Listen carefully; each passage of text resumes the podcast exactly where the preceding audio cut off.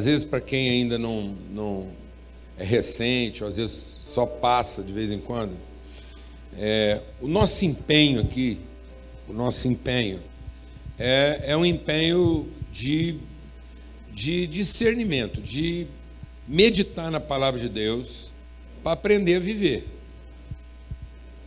A gente quer aprender o sentido da vida. É, existe uma ideia equivocada de que o Evangelho é para garantir lugar no céu. E, na verdade, a obra de Cristo não foi para garantir juízo.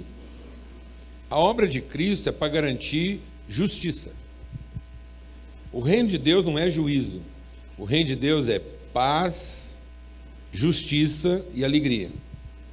A fé não é para produzir um merecedor. A fé é para produzir um justo. Por isso que quando eu ouço o evangelho pensando em simplesmente ser aprovado no juízo, eu não entendi o evangelho. E estou talvez mais perdido do que antes. Porque eu estou usando o evangelho para salvar a mim mesmo quando eu tiver que ser examinado. Então é aquela pessoa que não estuda para aprender é aquela pessoa que só estuda para passar na prova.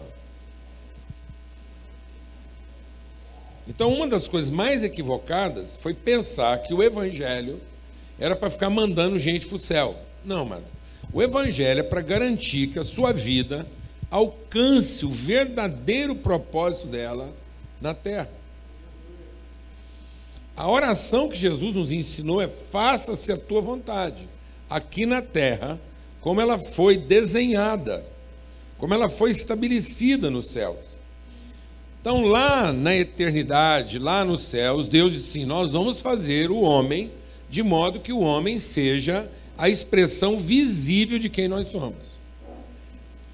Então, toda a intencionalidade de Deus, toda a vontade de Deus, não é garantir o êxito das suas realizações toda a intencionalidade de Deus é garantir que você seja formado uma pessoa completa.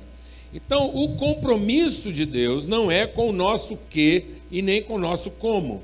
O compromisso de Deus é com o nosso quem. Se nós não estamos sendo formados, então o propósito de Deus não está sendo alcançado. Tanto é que Deus às vezes vai permitir alguns problemas na nossa vida e às vezes, por mais que você peça para Deus, algumas coisas você não vai ficar livre delas. Porque elas são a ferramenta que Deus encontrou para moldar nosso caráter. Paulo tinha um problema grave na vida. E ele diz que esse problema na vida dele o humilhava, o constrangia. Paulo chegou, deixa Deus ministrar o seu coração.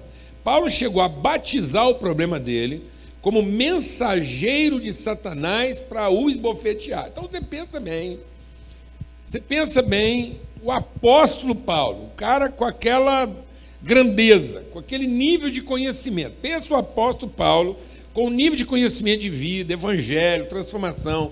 O cara, ele não era só um erudito nas escrituras. Ele era um erudito na literatura, na filosofia, ele é um cara que estudou, aos pés de grandes pensadores, notadamente o Gamaliel. Então o cara era um erudito. O Paulo, tenho certeza que ele talvez só não sabia receita de bolo. O resto. Talvez Paulo não soubesse cozinhar, mas o resto. E esse homem, com essa grandeza de percepção e sensibilidade, ele diz assim: Olha, eu quero abrir para vocês. Eu tenho uma coisa que me machuca constantemente, é como se fosse um espinho na carne. Alguém sabe o que eu estou falando? Não. Às vezes você não sabe o que é um espinho na carne, mas você sabe o que é uma espinha na carne. Uma espinha na carne, quando ela dá, por exemplo, assim, no nariz, que é uma área muito sensível. E aí, sabe aquelas espinhas embutidas, que você não pode apertar? Mas toda hora que você esbarra nela assim, você sente que trem. Hã? Alguém aqui sabe o que eu estou falando ou não? Alguém aqui já teve uma dor assim numa área sensível, que não pode encostar e parece que. Parece que é um capeta. Existe um demônio só para orientar as pessoas a esbarrar no que está dolorido. Alguém sabe o que eu estou falando ou não? Hã? Você você está com a unha encravada. Aquele trem zangou, aquele tá, tá assim, latejando. Hum, hum. Aí você já anda meio com o pé para trás para ver se ninguém esbarra. Mas parece que tem sempre um endemoniado que acha, ele encontra o caminho da sua dor. Paulo falou disso, está na Bíblia. Ele falou: escuta, é o seguinte, eu tenho uma área dolorida da minha vida. Existe uma área da minha vida que é muito dolorida. E Satanás encontrou o caminho dessa dor. E volta e meia ele vai lá e provoca essa dor. E isso me humilha profundamente. Isso, isso é um elemento de constrangimento constante. Pensa bem, amados, um homem que está dando lição de vida para o mundo, um homem que está assim, ele está falando sobre a redenção de Deus no mundo. E ele diz: Olha, isso me constrange profundamente. E eu já pedi para Deus várias vezes para me livrar disso. Alguns eruditos entendem que Paulo passou três anos em oração. Quando ele fala assim, por três vezes eu pedi, isso podem ter sido assim, três períodos de pelo menos um ano. Campanha, oração. Você pensa uma oração fervorosa de Paulo, porque às vezes você acha que a sua não está boa, pensa do Paulo. No final de tudo, de tanto pedir, de tanto clamar, sabe qual foi a resposta de Deus para ele? Seguinte, Paulo, o meu compromisso com você não é garantir o seu bem-estar. O meu compromisso com você é tornar você uma pessoa completa. uma pessoa ajustada e preparada para qualquer circunstância na vida. Então, a minha suficiência para você é minha graça. Então, esse apóstolo Paulo, ele, ele vai escrever, por exemplo, sobre. Eu quero ler assim, passar por cima de alguns textos para a gente chegar no nosso texto principal. Então, o apóstolo Paulo, ele vai escrever, por exemplo, que se nós não tivermos essa compreensão do verdadeiro propósito do Evangelho na nossa vida, do que, que é o compromisso de Deus conosco, de formar a pessoa, e é o nosso empenho aqui. O nosso empenho aqui não é produzir mecanismos ou estratégias de solução da problemática. O nosso empenho aqui é buscar em Deus as condições que formam nosso entendimento, nossa estrutura espiritual, nossa estrutura emocional, para que, como gente completa e bem resolvida, a gente consiga enfrentar. Consiga, por exemplo, enfrentar um dos problemas mais graves da vida, que é gente aborrecida. Meu Deus do céu. Você não ficar amargurado, você não ficar ressentido, você não ficar desapontado, você não ficar desanimado entender, por exemplo, qual o verdadeiro sentido e propósito de tudo que vem sobre nós. Enfim. E aí o Paulo falando sobre isso, ele diz assim: "Olha, as vossas reuniões estão fazendo mais mal do que bem". Ele diz isso lá em 1 Coríntios, no capítulo 11. E ele diz por que, que uma reunião pode fazer mais mal do que bem? Porque nós podemos estar numa reunião como essa e cada um pegar apressadamente aquilo que interessa pegar o seu quinhão, pegar a sua porção, identificar aquilo que ele acha que é necessário para a vida dele, tomar aquilo, levar para casa e continuar vivendo a vida na, na dimensão da sua individualidade. Então, Paulo está dizendo que essa cultura egoísta, essa cultura crente, essa cultura de juízo, essa cultura de que é o seguinte: paguei, gastei meu tempo, mereci, peguei minha parte, fui embora. Essa ideia de que eu vou ali, atendo a minha necessidade, resolvo o meu problema, cumpri a minha parte, paguei o meu pedágio, fiz o que eu tinha que fazer, separei um tempo da minha vida, rezei o que eu tinha que rezar, falei com Deus, recebi o que eu tinha que receber e agora vou viver a minha vida. Isso está fazendo mais mal do que bem. E Paulo chega a dizer que é isso que está fazendo com que tenham muitas pessoas fracas, doentes e moribundas. Agora pensa isso, deixa Deus ministrar o seu coração. Pensa isso no contexto de vida que nós estamos vivendo. Você está percebendo pessoas que gradualmente estão se enfraquecendo emocionalmente. Você vai percebendo fragilidade emocional nas pessoas. Porque ele não está falando de fragilidade só física, não. Ele está falando também da fragilidade física.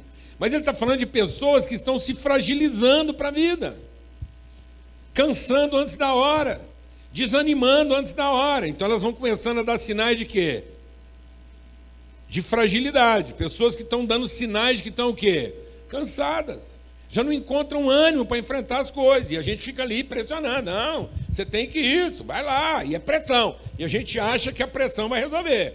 E a pessoa na pressão, e você ali, vai, vai, e aí você vai embuchando a pessoa. Não, como um trem, vai, a gente vai, pega isso parte e vai. Aí o que acontece? Essa pessoa, do cansaço, ela entra para patologia. Agora ela já não consegue mais, ela não vai conseguir voltar sozinha. Porque agora não está só cansada, ela está doente. Então eu posso encontrar um, um processo. O que é um processo depressivo? O processo depressivo é quando uma pressão maior prevalece sobre uma pressão menor. Então, uma depressão é um gradiente negativo de pressão. Onde as pressões que eu estou sofrendo de fora são maiores do que as pressões que eu posso exercer de dentro. Então, às vezes, as minhas. Deixa Deus ministrar o seu coração. Se as minhas motivações não forem devidamente ajustadas, se eu não encontrar o verdadeiro propósito da minha vida, se eu não entender a vida no seu verdadeiro significado, a pressão da necessidade, da cobiça, do interesse e do direito não vai ser suficiente para equilibrar as pressões da vida. Eu tenho que encontrar uma pressão maior. Eu tenho que encontrar uma força maior que equilibre todas as forças que estão me cercando. Alguém está entendendo o que eu estou falando? Não. Então, quando finalmente isso chega num gradiente é, negativo, isso vai provocar o quê? Uma depressão. Eu estou falando agora engenheiro falando. Se você pegar e produzir um esforço repetitivo sobre o mesmo ponto. Isso vai, chama-se fadiga. Então, no começo, a pessoa está só cansada, ela está só enfrentando dificuldade, mas daqui a pouco, aquele esforço naquele lugar, aquele, aquela batida constante, aquela pressão constante naquele lugar, aquilo provoca uma ruptura, uma degeneração de natureza. Então agora ela ficou doente. Ela não consegue mais nem ouvir um conselho. Alguém está entendendo o que eu estou falando? Não. E aí, se antigamente ela poderia encontrar nela mesma alguma coisa, ela já não encontra mais não. Ela está fadigada. Ela entrou em colapso. A sinapse dela já não está funcionando. Os hormônios já não estão funcionando direito. As enzimas já, ou seja, há um desequilíbrio no sistema. Antigamente ela estava lá na primeira fase, ela está só desequilibrada às vezes nas emoções. Mas agora ela tem um, um desequilíbrio na estrutura física. Aí sabe o que Paulo diz que é o último estágio disso? O colapso. ela morre. Então, primeiro a pessoa vai se enfraquecendo, depois ela vai adoecendo, até que ela entra em colapso absoluto. Ela morre. Tem gente que morre no estado catatônico. Ela entra no estado catatônico. Ela ela tá, mas ela não é. Ela ficou vendo a vida assim e ela não se identifica, não se motiva, não... ela perdeu a conectividade. Deixa eu falar uma coisa para vocês. Como irmão, isso aqui é, é a gente está abrindo a palavra de Deus para meditar como irmão, como pai de cinco filhos, como irmão, eu tenho irmãos, família. Quando eu estou falando do irmão, é só para você entender, eu estou falando de todos os irmãos, mas aí tem para a gente entender o irmão no sentido quase compulsório da palavra, no, no mais básico sentido da palavra irmão. Então, a gente entende a vida. Aqui não tem nenhum ET, não tem nenhuma condição excepcional. A gente sabe dos dilemas, do que é uma crise de identidade, o que é uma crise de gênero. A gente convive com isso, mesma coisa. Então, você falar para mim, ah, a pessoa está com crise de gênero, não sabe se é homem ou se é mulher. Eu conheço essas realidades, não é na teoria. Os tipos de patologia, a palavra de Deus diz que Ele vai permitindo isso na nossa vida para a gente poder até consolar outros. Vou te falar. Se a gente estivesse lá no Amazonas, se a gente estivesse lá no Amazonas, depois da época da chuva, lá no Amazonas os rios transbordam. Presta atenção. Presta atenção. Lá os rios transbordam.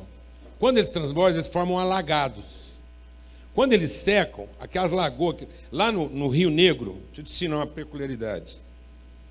O Rio Negro, ele é o maior manancial de água pura, porque ele é um rio de teor, é, é, ele, é, ele é ácido demais. Eles não sabem direito se é por causa do, do leito, das pedras, ou também da folhagem, ou se é a combinação dos dois. Porque ele tem muita é, degradação de folha e o leito é, é, matéria orgânica e também mineral. Aí o que, que acontece? O Rio Negro, quando ele está normal, ele não tem mosquito. É fantástico lá.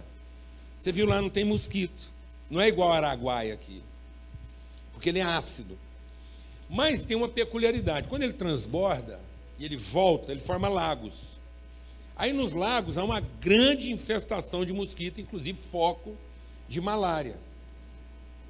Então, igual a gente às vezes tem malária aqui no, no interior, aí nos alagados, lá tem os focos de malária. Porque aquilo é um foco. O que é um foco? São algumas patologias que se desenvolvem em características próprias. Então, se você chegar lá, numa determinada região, e encontrar gente jovem lá que teve três malária, quatro malária, dez malária, é normal. Ninguém vai ficar perturbado. Então eu tenho que entender, deixa Deus ministrar o seu coração. Eu tenho que entender o meu ambiente. Eu tenho que entender a conjuntura em que eu vivo, para eu poder compreender também que tipo de patologia está me acometendo. Entendeu o que estou falando ou não? Então, se eu morasse numa casa em cima de uma rede de esgoto, certo? Vamos supor que eu morasse aí, não é mais lá na beira do lago que tem o mosquito lá da febre amarela, o transmissor. Mas se eu morasse, por exemplo, num lugar com uma palafita em cima de uma região de esgoto, então, talvez eu não ia ver malária, mas eu ia ver muita gente com difteria, diarreia, outro tipo de contaminação.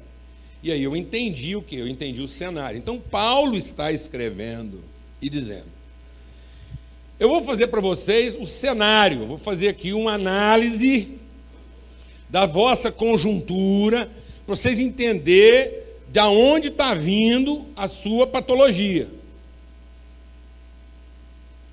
Então, do mesmo Então, não seria, você não acharia estranho, entendeu o que eu estou falando, né? Se você tem um ambiente propício para tuberculose, você não vai achar estranho. Então, se você pegar um roceiro, aquele cara lá da roça, da onde eu fui lá, interior de Minas, ah, o pai do fulano tem chagas. Ó. Era normal. É um problema, mas dentro de um contexto. Agora, você pegar, por exemplo, um chagástico na Avenida Paulista, aí você fala. Tem um trem atrapalhado aqui. Então, para cada ambiente, você vai encontrando uma patologia.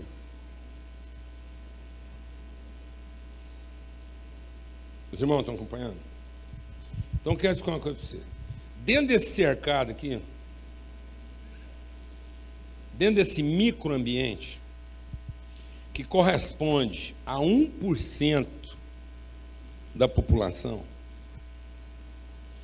quando a gente criou a nossa vida, deixa Deus ministrar o seu coração, quando a gente pegou a nossa vida e pôs um cercado nela, quando todo mundo aqui pôs um muro em volta desse ambiente, sem perceber, a gente criou um microsistema propenso a desenvolvimento de uma determinada patologia.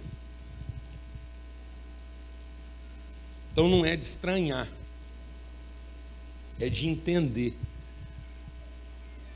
Então, por exemplo, o, o lago lá não criou um microsistema propício para uma patologia? Criou ou não criou? Hã? A falta de higiene lá no esgoto, tal, mas não criou um microsistema propício para aquela patologia, da diarreia, do trem lá, não criou? O trem lá não criou lá para malária, o outro lá não criou lá para chagas. Os irmãos estão entendendo isso ou não?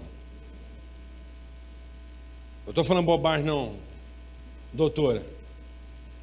Pelo amor de Deus, me salva aí. Está indo, não está? Então, que tipo de microsistema estabelecido criou condições propícias para as doenças da alma, que tem os seguintes sintomas: desânimo, depressão e falência.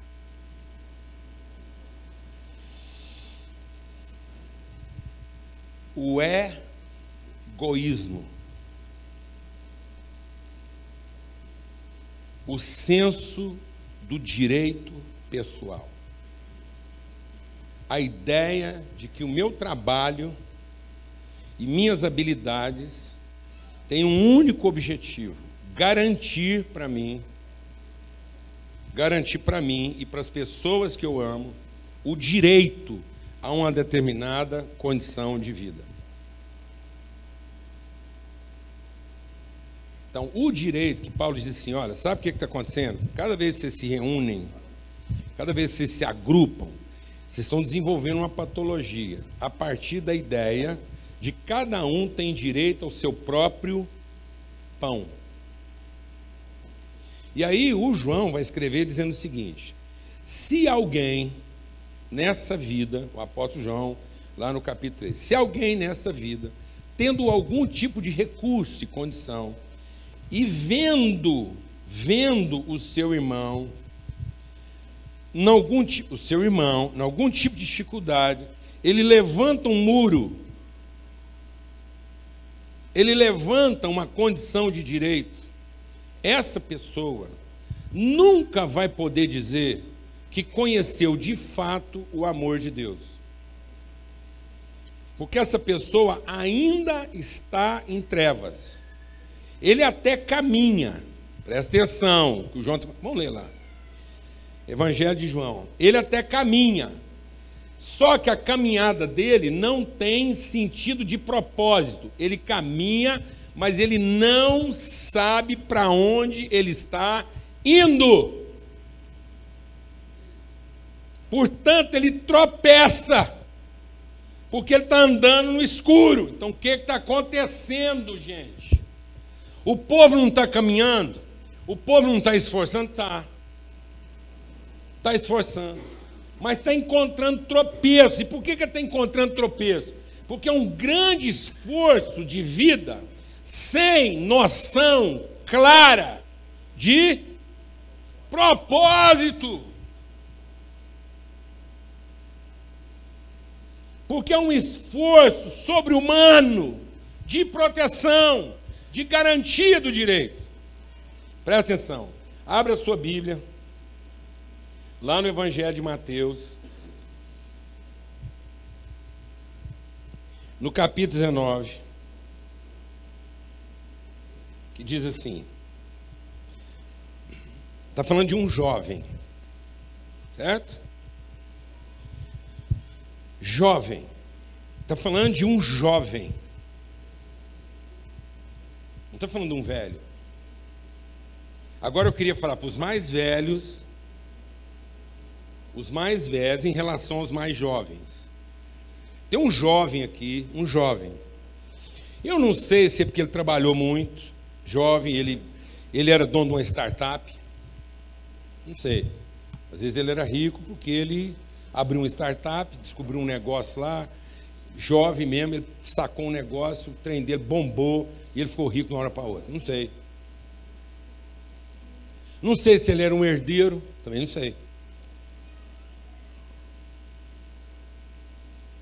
Ninguém sabe. A gente só sabe que esse menino, jovem, deve ser ali, para falar que ele era jovem, devia ser na faixa de 20 e poucos anos. Ele tinha um desejo sincero de salvação. Ele tinha um desejo sincero de céu. Então, às vezes, você está achando, deixa Deus ministrar no nosso coração aqui essa manhã, meu irmão. Às vezes, você está achando que o que está faltando na vida dos nossos jovens é a busca de Deus. E nós fica lá enfiando igreja nos meninos. Ah, menino, você tem que ir para a igreja. Porque senão o capeta vai pegar você de noite, arrastar você para o pé, levar você para o inferno. É isso que está acontecendo. Eu não sei quem pregava para esse menino. Não sei. Um rapaz jovem. Mas na oportunidade que ele foi conversar com Jesus, ele só tinha uma preocupação e para o céu. Você acha que nasceu alguém aqui que quer ir para o inferno? Nem o diabo quer ir para o inferno. Que a casa dele. Nem o Satanás. Eu explicar. O Satanás, se tivesse uma chance, ele não ia para o inferno. Está lá contrariado. Então não nasceu essa pessoa. Deus escreveu a eternidade no coração das pessoas. Nossos jovens querem encontrar o caminho da salvação.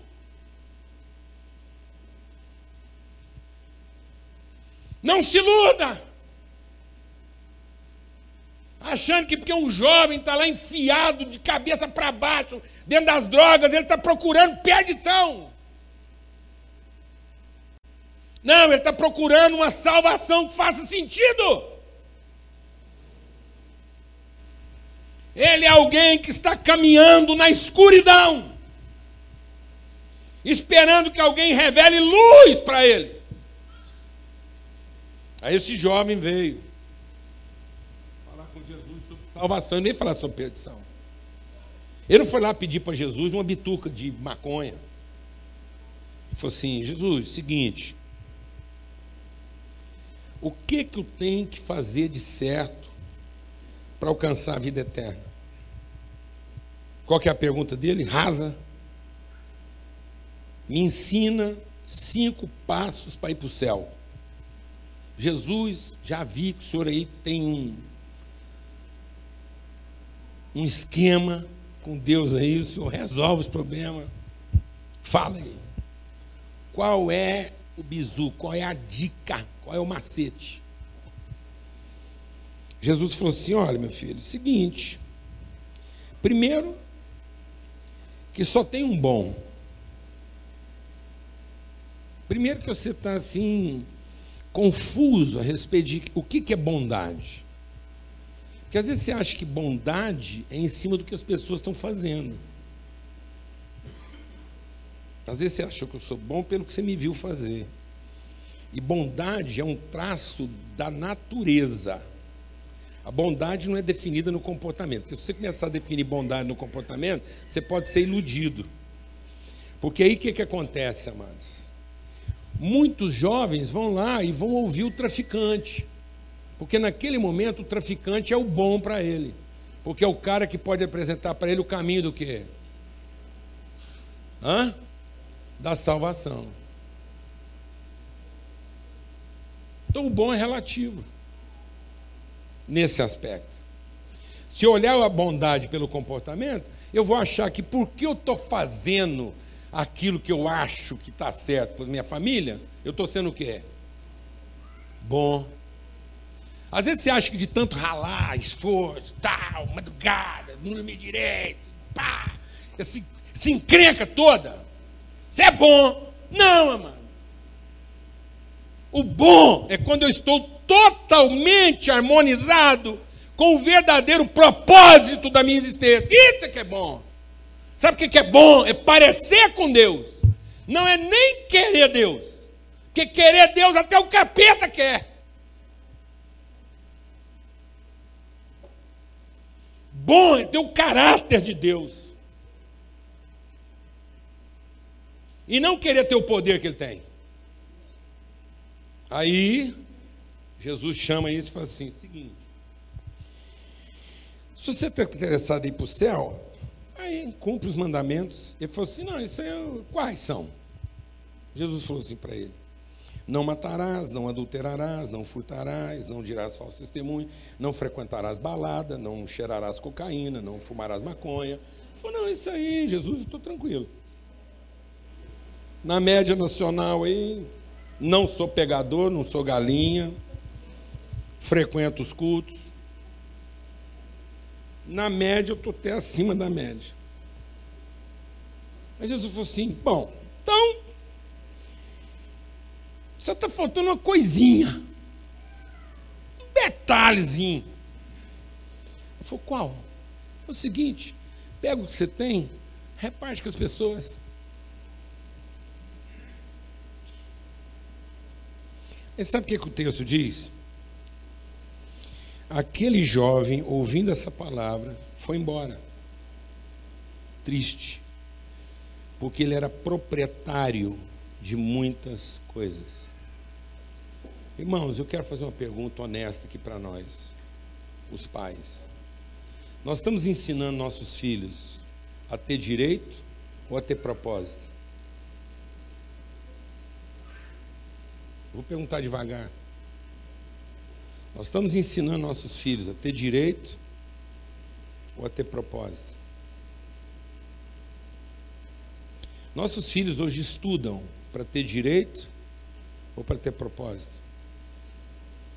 Nossos filhos hoje são estimulados a trabalhar para ter direito ou para ter propósito?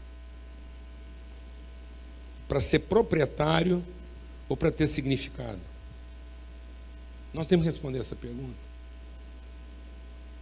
Porque senão, amado, não tem nada que dê jeito, não. Essa é a patologia. Dentro desse cercado, é essa doença que está matando nossos filhos. Não é outra coisa, não. Não vamos nos iludir, não, não é outra coisa. Porque nós estamos pilhando a cabeça deles com religiosidade, porque esse menino era o quê?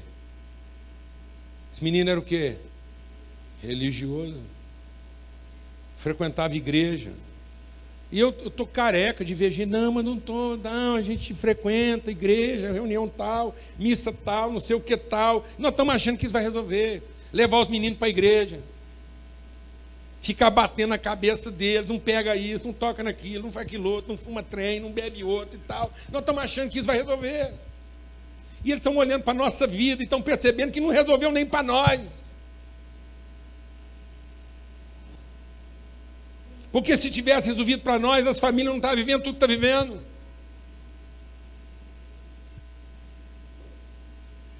Nós temos pais bêbados querendo que os filhos não bebam. O que está acontecendo? Se fosse tuberculose, todo mundo estava entendendo. Se fosse diarreia, todo mundo estava entendendo. Se fosse febre amarela que estivesse matando nossos filhos, está todo mundo entendendo. E muitas vezes nós não estamos querendo entender que nós, nós, nós estamos vivendo uma condição de vida pautada no direito. Tanto é que quando uma desgraça acontece conosco, a primeira coisa que a gente se sente é ferido no direito. Porque é Bíblia. A Bíblia diz: por se multiplicar o direito, o amor se esfriará de quase todos os corações.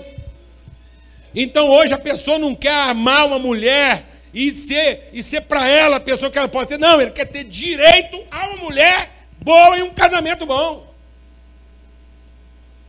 Tanto é que por que está demorando tanto? Por que está demorando tanto a ter filho? Por que, que hoje os jovens não querem ter filho? Logo, por que, amados? Por que, amados? Porque querem primeiro garantir o direito a uma determinada condição de vida. Querem garantir primeiro a propriedade. Então esse rapaz foi ensinado a quê? A fazer a coisa certa para ir para o céu. E na terra ter direito. Isso não combina. Por mais que essa pessoa procure Deus, por mais que ela se aproxime de Deus, por mais que ela ouça Jesus, que às vezes você está pensando, você vai levar um filho seu para escutar um pregador, frequentar uma reunião, um pequeno grupo, uma coisa para você. Esse rapaz conversou com Jesus. Leva seu filho e põe ele na presença de Jesus. Mas se você ensinou ele a ter direito, nem Jesus ele vai escutar. Porque a única coisa que Jesus vai tratar com ele é o seguinte, meu filho: você quer ter propósito na vida? Abra mão dos seus direitos.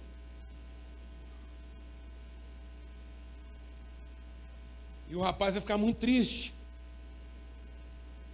Porque ele não era um vagabundo. Às vezes é com tristeza, é com profunda tristeza, que nossos jovens estão vivendo na farra. É com tristeza que eles estão se divertindo. Porque estão querendo se divertir para compensar a tristeza. Talvez esse menino aqui saiu da presença de Jesus e foi tomar um barato, fumar uma maconha. Porque só fumaram a maconha. Para aguentar uma vida em que eu conversei com o Salvador e o que o Salvador falou para mim não fez sentido. E eu optei pelo direito.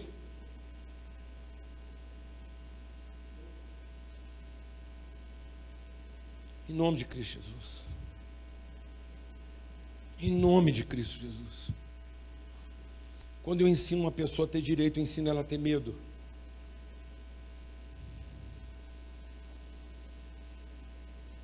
Quando eu ensino uma pessoa a ter propósito, eu ensino ela a assumir riscos. As pessoas hoje não sabem assumir riscos, porque tem medo de perder o direito. Quando eu ensino uma pessoa o direito, eu ensino ela a ficar ansiosa, a não lidar bem com o futuro, nem com as circunstâncias adversas. Quando eu ensino uma pessoa a ter direito, eu ensino ela a ter medo de Deus. Quanto mais das pessoas e da vida. E ela vai continuar procurando o quê? Uma forma de ser salva. Até que muitas vezes ela encontra o único caminho da salvação que fez sentido para ela fazer valer o seu direito.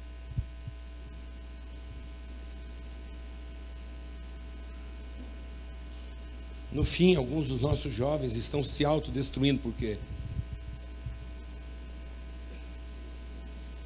Para fazer valer o seu direito.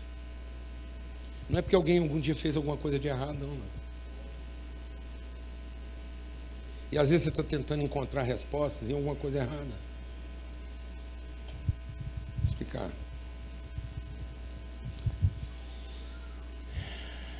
Seguinte. Você mata? Não. Você adultera? Não. Você rouba? Também não. Você mente? Não. Você honra pai e mãe? Honra.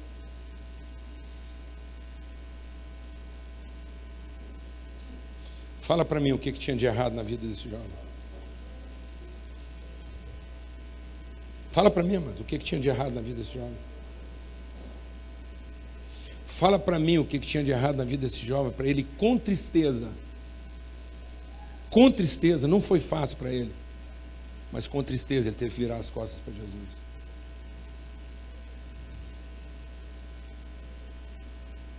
O que, que tinha de errado na vida dele? Ele era vagabundo, maconheiro, traficante, ladrão. Então, se para um jovem como esse, a vida não estava fazendo sentido, imagina para o resto. Se alguém que sinceramente estava tentando encontrar o caminho da salvação e não estava conseguindo, imagina para o resto. Imagina para quem já desistiu. Nós não estamos entendendo que nós estamos dentro de uma endemia. Dentro desse cercado aqui, nós não estamos vivendo um surto de tuberculose. Nós não estamos vivendo um surto aqui de cólera, nem de varíola, nem de diarreia. Dentro desse quadrado aqui, nós estamos vivendo um surto de significado e de propósito. Porque são pessoas que estão diante de muita possibilidade, que representa uma porção quase exclusivíssima, 1% da nossa população. E estão achando que todo o esforço que eles têm que continuar fazendo para o resto da vida é manter o quê? O direito e não encontrar o propósito. Isso está enfraquecendo, isso está adoecendo e isso está matando.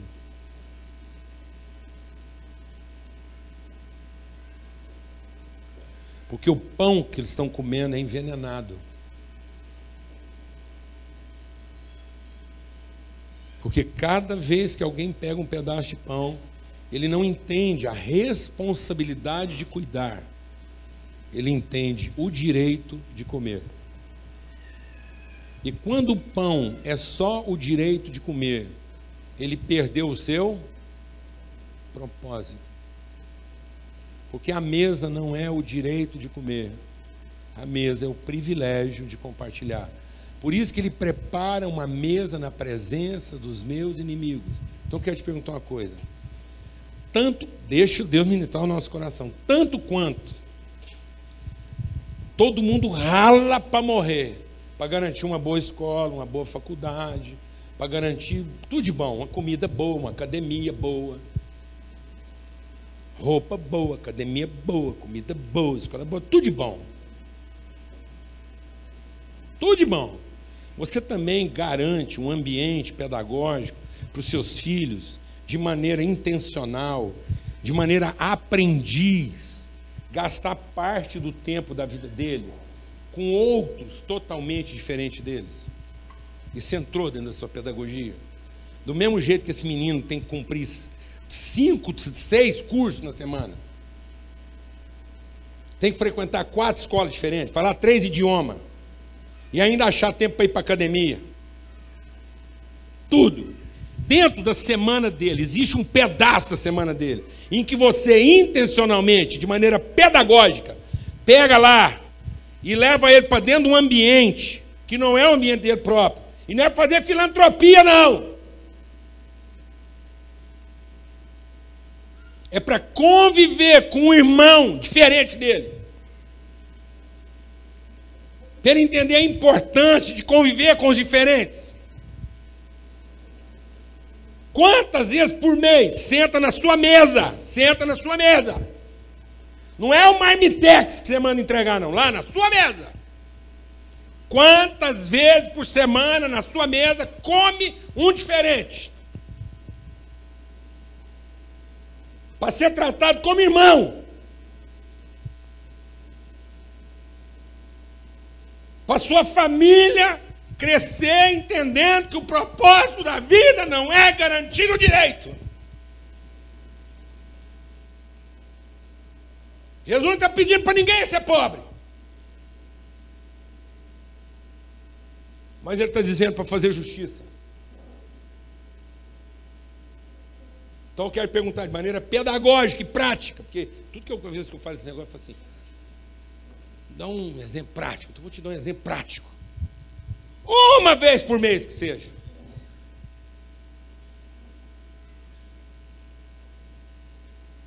Existe uma intencionalidade. Existe uma pedagogia. O que, que Deus fez com Abraão? Deus pegou Abraão, o menino dele estava com 14 anos. Quantos anos você está? Hã? 13. Como é que é o seu nome? Esqueci. Bruno. Então aqui nós temos o Belarmino e o Bruno. Imagina, Deus chega com o Belarmino e fala assim, Belarmino, seguinte, agora nós vamos ter que dar um upgrade no Bruno. Você vai pegar o Bruno, ele vai carregar uma lenha, você amola bem uma faca. E você vai levar uma tocha, uma brasa pegando fogo dentro de uma vasilha, um tanto de lenha, E nós vamos ali oferecer um sacrifício a Deus. E o Bruno já tinha visto o pai dele oferecer algum sacrifício algumas vezes, matar lá um, um cordeiro e tal. No meio do caminho, o Bruno fala assim: Ô Belarmino, pai, é seguinte, estou vendo tudo aqui, ó. Estou vendo a faca, estou vendo a lenha, estou vendo o fogo. E a oferta.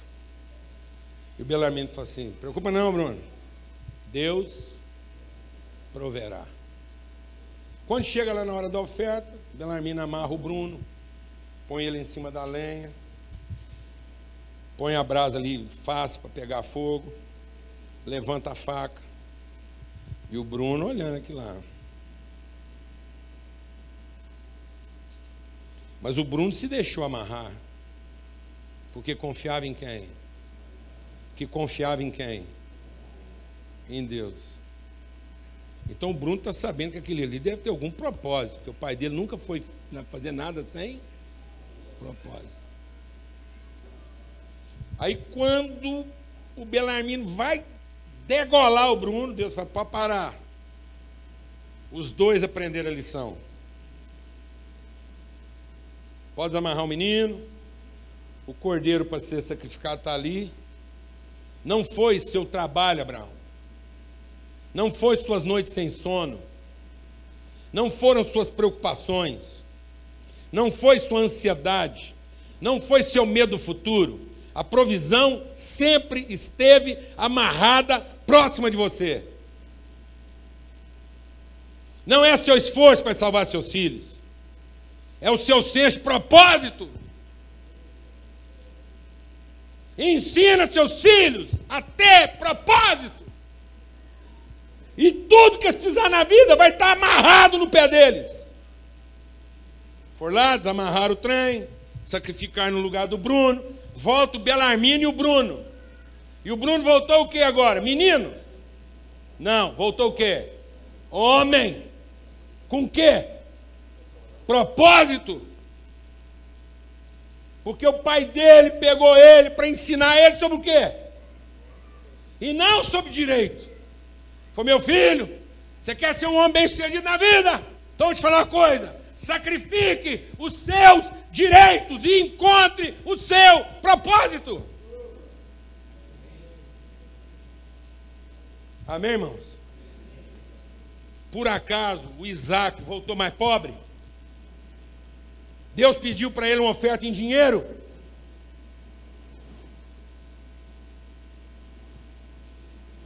Que, que Deus mandou Abraão levar lá para o altar? Uma mala de dinheiro? Uma oferta? O que, que Deus mandou Abraão levar lá para o altar? Seu mais sublime direito. Para que ele encontrasse o seu mais sublime propósito. O que, que Jesus estava pedindo àquele menino? Que é Jesus estava propondo para aquele menino? Uma oferta em dinheiro. Abrir mão do direito para encontrar o quê? Propósito. Vamos ter uma palavra de oração, irmãos. Essas lições têm que ser práticas. A mesa da nossa casa tem que ser prática. E ela não está sendo. Pelo contrário. Deixa Deus ministrar o seu coração. Presta atenção, há um provérbio que diz assim, ó. O pão comido às escondidas. Sabe o que quer dizer o pão comido às escondidas? O pão comido entre muros é agradável na boca, mas é veneno para os ossos. Então muitos estão morrendo uma morte lenta, porque estão tendo o prazer de saborear o direito, mas isso está apodrecendo essas pessoas por dentro. Então há um prazer em celebrar o direito. Na boca é saboroso, mas por dentro é corrosivo. Em nome de Cristo Jesus. Pai de misericórdia. Nós vamos celebrar a ceia agora. E que seja um tempo da gente entender que nós temos na mão o privilégio de abençoar e não o direito de nos satisfazer. O Senhor nos fez para, o Senhor nos abençoou para que a gente seja benção. A promessa do Senhor não é que a gente seria abençoado. O Senhor não nos prometeu abençoar. O Senhor nos abençoou e prometeu que nós seríamos uma benção. A promessa do Senhor para a nossa vida não é sermos abençoados. O Senhor nos abençoou antes de prometer. O Senhor nos abençoou e prometeu que nós seríamos uma bênção para todas as famílias da terra. Que todas as famílias da terra encontrariam bênção na nossa mesa. Até aqueles que se parecem como inimigos nossos. A gente não teria medo nem de quem pode nos tirar a vida. Porque o perfeito amor lança fora todo medo. Em nome de Cristo Jesus. Pelo sangue do Cordeiro. Amém, meu irmão? Você crê nessa palavra? Recebe isso. Da parte do Pai. Aplica isso na sua vida. Assume essa rotina. Jesus ensinou para aquele jovem uma rotina. Vai lá e faz isso, meu filho. Abre a sua vida. Abre a sua vida para os seus diferentes. Pode chegar aqui. Isso é objetivo. Isso é objetivo. Não é suficiente não fazer isso, não fazer aquilo, não fazer aquilo outro. Não é suficiente buscar a voz de Deus na nossa vida se nós não estamos dispostos a colocar em prática o seu amor. Amém? Você vai receber uma porção de pão e agora e vai procurar alguém para abençoar. Pelo amor de Deus, não coma sem antes repartir com alguém. Amém? Isso aqui não é pão sagrado. Isso aqui é pão a ser santificado. Aqui a gente não come pão sagrado. Aqui a gente santifica o pão. E a santificação do pão está em repartir antes de comer. Amém? Glória a Deus.